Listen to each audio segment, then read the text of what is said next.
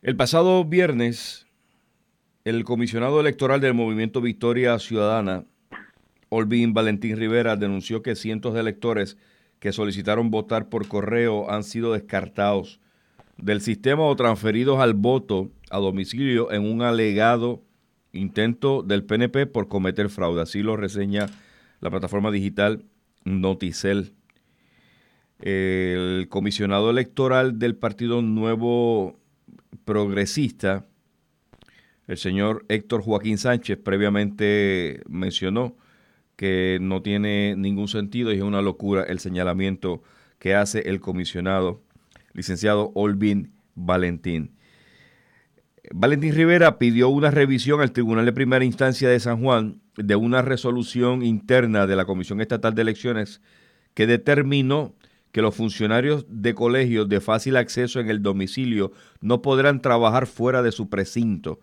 La resolución incluyó la figura del observador a las rutas de colegio de fácil acceso en el domicilio, sus funciones y limitaciones, lo que podría ser un limitante para partidos como Victoria Ciudadana o Proyecto Dignidad. Voy a hablar en directo con el licenciado Olvin Valentín. Gracias, licenciado, por reaccionar aquí en Cadena Guapa Radio. Buenas tardes, gracias por la invitación. Gusto saludarle. Su reacción al planteamiento eh, que le quita validez a su reclamo el comisionado del PNP. Bueno, primero que todo quiero ¿verdad? aclarar el récord que nuestra nuestras denuncias no eran específicamente o únicamente en cuanto a transferencias de solicitud de voto por correo a voto a domicilio. Eso era parte de las de las solicitudes, de las de las irregularidades que venimos observando y que denunciamos el viernes. Aprovecha ahora y pónganos al, tanto. Sí, porque eh, nuestros comisionados y comisionadas locales nos han estado reportando de pues diferentes irregularidades en este proceso de voto a domicilio, solicitud de voto adelantado y entre ellas está solicitudes que estaban corregidas y que fueron cambiadas de, por correo a domicilio, pero eso era una de, una de las modalidades que vimos. También había solicitudes llenadas, pero cuando le faltaba información y se, corroboraba con el elector alguna información que faltaba, el elector indicaba que no había solicitado voto a domicilio y que su intención era votar en el colegio. Solicitudes que estaban firmadas con una X, eh, sin, firma de testigo ni nada. O sea, muchas irregularidades, diferentes formas, ¿verdad? De, diferentes irregularidades en el proceso de las solicitudes. Y de ahí es que nosotros traímos esa preocupación de que el voto, particularmente el voto a domicilio, nos preocupa porque se presta para que una persona llegue a la casa de otro eh, a tomarle el voto y se presta pues para unas formas de intimidación, de coacción, y si no hay representación de todos los partidos, pues la situación es más preocupante. El artículo reseñado eh, plantea que cuando usted fue abordado, usted aseguró que la colectividad que usted representa, Movimiento Victoria Ciudadana, contaba con suficientes funcionarios para atender el voto a domicilio, pero necesitaba conocer qué rutas se trazaron para poder distribuir los recursos. Eh, eh, ¿Le recibió alguna respuesta sobre eso? No, mira, lamentablemente esto es parte de, la, cómo funcionan las cosas aquí en la comisión cuando no eres el partido en el poder que lo controla. Eh, nosotros hemos estado pidiendo las listas de las rutas eh, por varias varias semanas. Apenas ayer nos enviaron una lista, pero no es no nos indican las rutas específicas de cuántas eh, cuántos electores por ruta para nosotros poder hacer así las asignaciones de funcionarios. Explíquenos qué significa esa lista de rutas para que podamos entender el, lo complejo del proceso. Pues vamos a poner que estemos hablando de San Juan, San Juan el precinto 1, que nos digan, en el precinto 1 va a haber X cantidad de electores y se necesitan 10 rutas, por decir un ejemplo. Entonces son 10 rutas, significa que tú necesitas 10 funcionarios para que en cada ruta haya una persona de cada partido y que cada ruta, pues, que como dice el nombre, se montan en el carro, van a, recoger los votos en esa, en esa ruta. Y eso va a estar pasando 10 a la misma vez. Pero en el precinto 2 a lo mejor hay 15 rutas y en el 3 a lo mejor hay cuatro rutas. O sea que cada número varía de acuerdo a cuántos electores a domicilio hay por precinto. Eh, y eso pues nosotros lo necesitamos para, para poder hacer esa planificación. Al día de hoy no hemos recibido ese número. Aparentemente hoy nos van a dar los números finales de cuáles son las rutas. ¿Quién, quién se supone que le provee esa información? ¿La Comisión Estatal de Elecciones? Definitivamente, la comisión, las comisiones locales han estado enviando a la Comisión Estatal eh, sus diferentes eh, números según los van trabajando y la Comisión Estatal de Elecciones las compila todo y crea un reporte. Licenciado Valentín, le pregunto, de esos 105 mil votos a domicilios estimados que tiene que procesar la Comisión Estatal de Elecciones, ¿cuántos de esos solicitaron eh, afiliación a su partido? O sea, que son, que van a, que, que son parte de los electores que ustedes necesitan documentar. Pues mira, eso es, eso es imposible determinarlo. El partido, el Partido Nuevo Progresista indica que el 75% de los votos a de los votos adelantados son de su colectividad pero en realidad eso están, ¿verdad? Supongo que asumiendo a base de la cantidad de solicitudes que ellos mismos llenaron o que gestionaron o a la gente que ellos en los líderes de barrio llevaban, pero la realidad es que es imposible saber por quién va a votar una persona que solicitó el voto adelantado porque no hay forma de identificarlo. O sea, usted lo que está planteando es que de esos 105 mil votos a domicilio, ustedes quieren saber la cantidad que le corresponde administrarlas a ustedes. No, no, nosotros lo que queremos saber, que ya debe estar por salir entre hoy y la pronto, es la cantidad de rutas, porque entonces si yo tengo, vamos a poner, eh, 20 funcionarios en San Juan, eh, pues yo necesito saber qué rutas van a haber, porque entonces necesito acomodarlos a las personas en sus respectivas rutas. O sea, lo que quiere decir para entender, una persona puede recibir eh, a varios funcionarios de todos los partidos para saber por quién va a votar. Para poder ir a tomarle el voto a las personas de, a domicilio, tiene que ir mínimo dos partidos, porque tiene que ir en balance. Así que cuando se establecen esas rutas que empiezan el 24. Pero un ejemplo, un ejemplo, vamos, a ver si podemos entender esto en este tiempo que quiero dedicarle, porque esto es importante. Estamos hablando de 100 mil sufragios. Mi mamá solicita el voto a domicilio porque tiene la edad que aprobó el nuevo código electoral 60 más, 60 años o más. Ok, ella eh, hace la petición a la Comisión Estatal de Elecciones y se va a sentar a esperar en la fecha establecida que es desde, desde, el, 24 ah, de octubre, ¿verdad? Se puede empezar a, a procesar esto. Ok, está mi mamá en la casa. ¿Quién va a visitar a mi mamá para ella ejercer el voto? Que yo sé cuál es el partido de ella, pero ¿quién llega allí? Pues antes del 24 se supone que de la Junta Local la llamen y le digan, señora, buenos días, en esta semana vamos a estar pasando a tomar el voto. Esa, esa, esas rutas que se establezcan, al igual que su mamá y las otras personas, las van a atender una junta de, de, colegio, por decirlo así. Por eso, pero usted habla de dos partidos. Y si los dos partidos que van a visitar a mi mamá no son los partidos que ella está afiliada.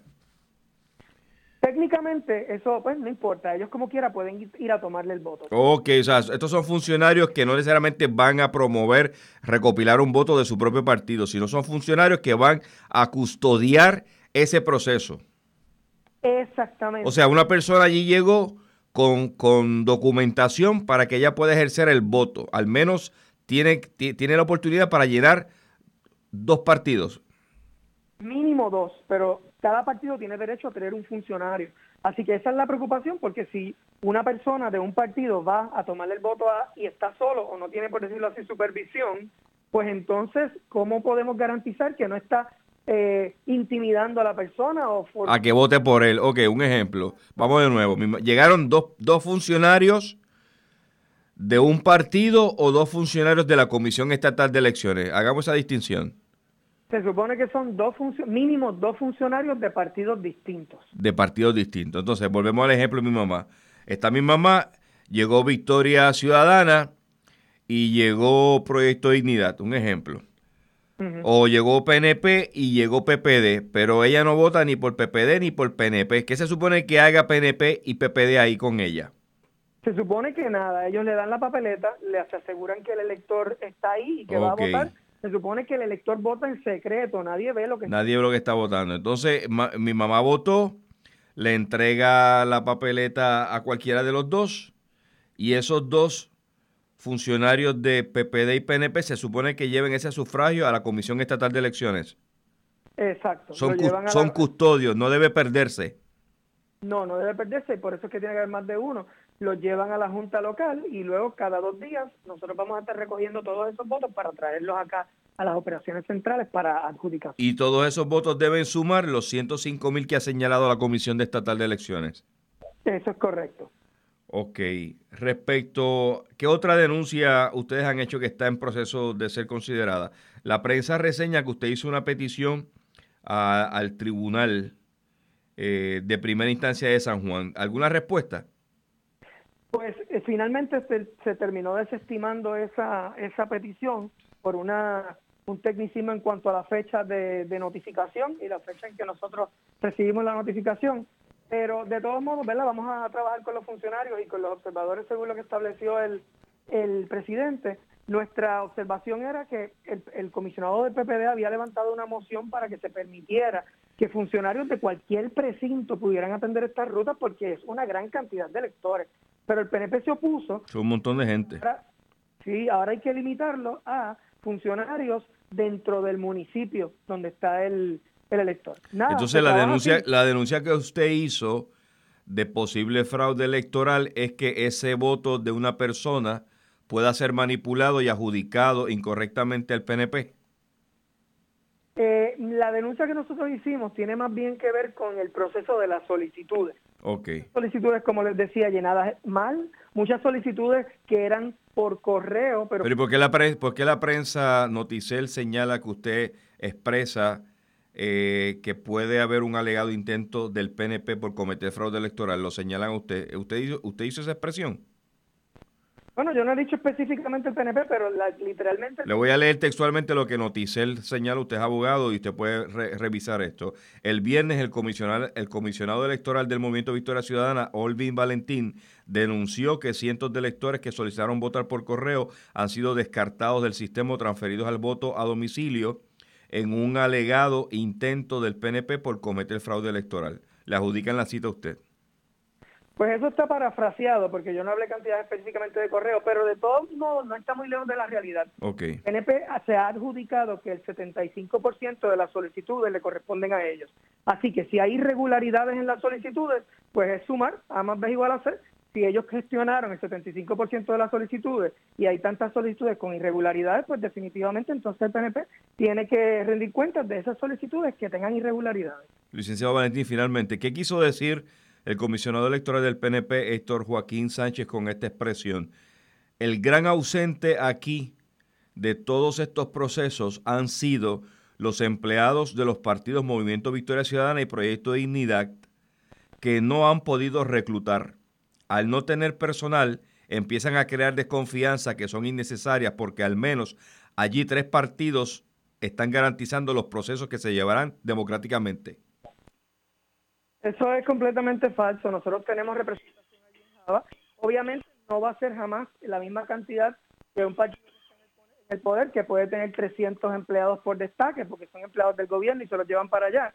Eh, y, un, em, y un partido como Victoria Ciudadana que no tiene empleados en el gobierno, esa capacidad, pero sí tenemos representación allí y hemos estado trabajando en todos esos procesos. De hecho, muchas de esas solicitudes, cuando la gente las recibía, la carta de aprobación, estaban firmadas por los funcionarios de Victoria Ciudadana y de otros partidos y algunas de ellas no necesariamente del PNP. Así que esa expresión es completamente falsa. Aquí lo que lo que pasa es que el Partido No Progresista siente una amenaza tan grande por Victoria Ciudadana que de alguna forma tiene que buscar la forma de descreditar. De, Usted menciona que los funcionarios que colaboran en el PNP y en el PPD en este proceso no necesariamente son gente voluntaria, sino son empleados del gobierno de Puerto Rico que están afiliados a estos partidos y son los que ellos utilizan para todo este trabajo? Tienen muchos voluntarios, ¿verdad? Todo el mundo tiene personas voluntarias, pero el PNP es uno de los que más tiene empleados en destaque. Y eso le da una, ventaja, ¿verdad? Porque las personas no tienen la presión de que están voluntarios sin ganar dinero, sino que están cobrando su salario, salen de las agencias donde trabajan, están destacados allí. Y eso pues, es una, obviamente es una ventaja porque tienen unas personas allí full time cobrando y trabajando cuando todos los demás pues están eh, trabajando voluntarios, que no es ilegal, solamente que le da una ventaja porque claro. el control de los empleados en gobierno. Es maquinaria, definitivo. Gracias, licenciado Olvin Valentín, por siempre reaccionar aquí en Cadena Guapa Radio. Bien, gracias a ti. Comisionado electoral Movimiento Victoria Ciudadana, desde la redacción para Cadena Guapa Radio, Rafael Ángel Pérez Colón.